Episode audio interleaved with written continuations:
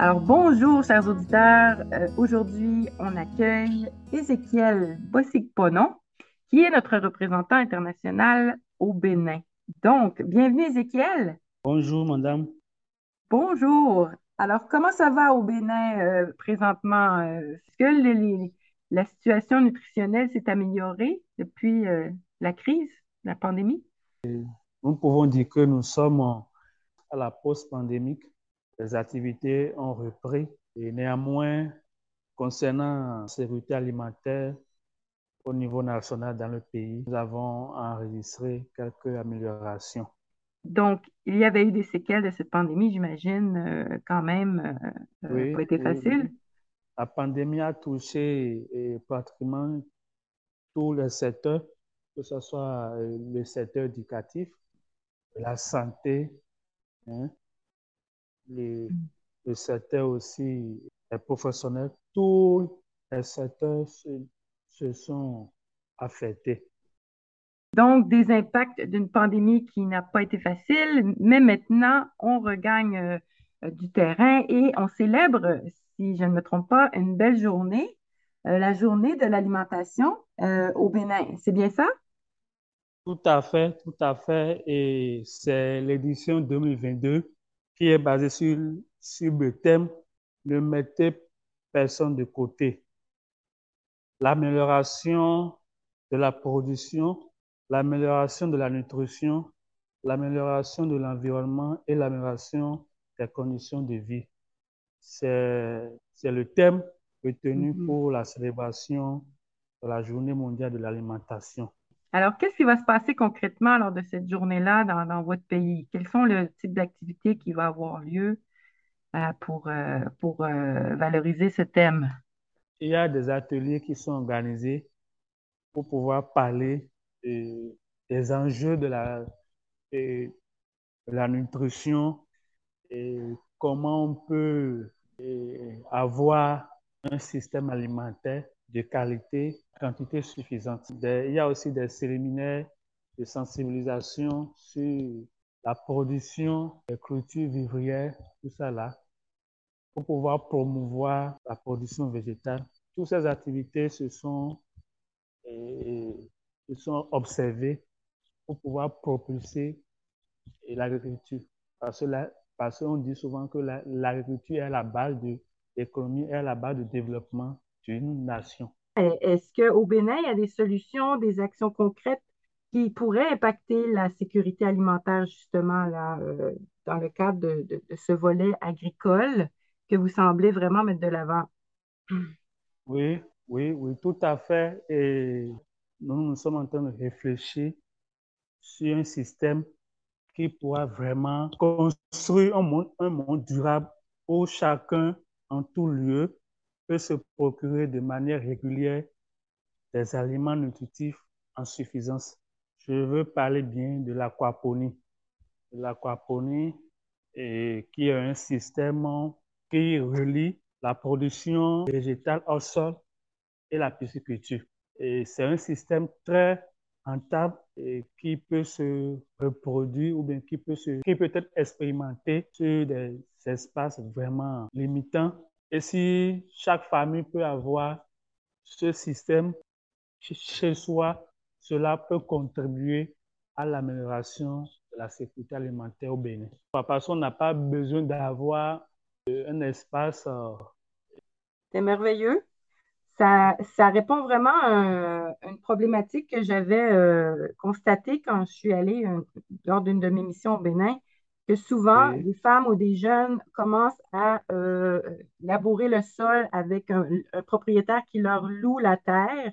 Et une fois que cette terre-là est mise en valeur, il y a plein d'arbres et c'est tout bien fertile et rentable. Ils changent les conditions de loyer, ils décident de ne plus louer.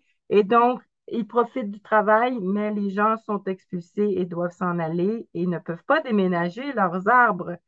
Donc, cette euh, euh, serre aquaponique qui se déménage, en fait, très bien, devient une façon de, s'approprier euh, l'accès à la terre, mais sans être dépendant finalement d'une entente qui pourrait euh, devenir euh, une exploitation plutôt à long terme. Alors, je suis vraiment heureuse que ce soit un volet mis de l'avant par Nutrition sans frontières au Bénin. Et euh, est-ce que ça se fait beaucoup déjà au Bénin, l'aquaponie? Oui, oui, oui, Donc, on a des organismes locaux, des ONG et sur le terrain qui œuvrent pour la lutte contre la pauvreté, l'insécurité alimentaire et la malnutrition par l'installation euh, des fermes aquaponiques. Il y en a. OK. Donc, c'est merveilleux euh, parce que, effectivement, euh, nous, à Nutrition sans frontières, quand on met de l'avant un projet comme ça, on, le fait de, façon à renforcer les capacités, c'est-à-dire que la serre aquaponique devient une serre aquaponique à visée éducative pour que les gens sur le terrain, les jeunes, les, les, les, mères, euh, bon, toute la communauté puisse finalement apprendre à faire euh, cette, ce type d'agriculture. Et en même temps, ça devient un prétexte pour euh, que vous, les nutritionnistes, les agronomes et les professionnels sur le terrain puissent avoir une, une vitrine pour changer les mentalités, éduquer à la saine alimentation, donc, je pense que à quelque part, il y a vraiment un avenir pour ce type de modèle d'intervention et c'est vraiment gagnant euh, dans la façon dont Nutrition sans frontières met ses projets en œuvre. Est-ce que tu, euh, est-ce que tu vois ça euh, possible dans un avenir rapproché et quels seraient les besoins pour pouvoir mettre de l'avant, pour pouvoir soutenir votre projet Aquaponie au Bénin? Bon, et vous savez, pour mettre en œuvre un projet, il y a des ressources qui sont, qui sont, qui sont mobilisées. Il y a la ressource financière, la ressource euh, matérielle, la ressource humaine aussi, liée aux main-d'œuvre. Il faut commencer quelque part. Et euh, donc, on pourrait très bien concevoir qu'une école ou un, un collège ou une entreprise puisse vouloir marrainer ou euh, soutenir un premier projet pilote comme ça pour euh, démontrer sa valeur et à quel point il peut impacter sur la prévention de la malnutrition.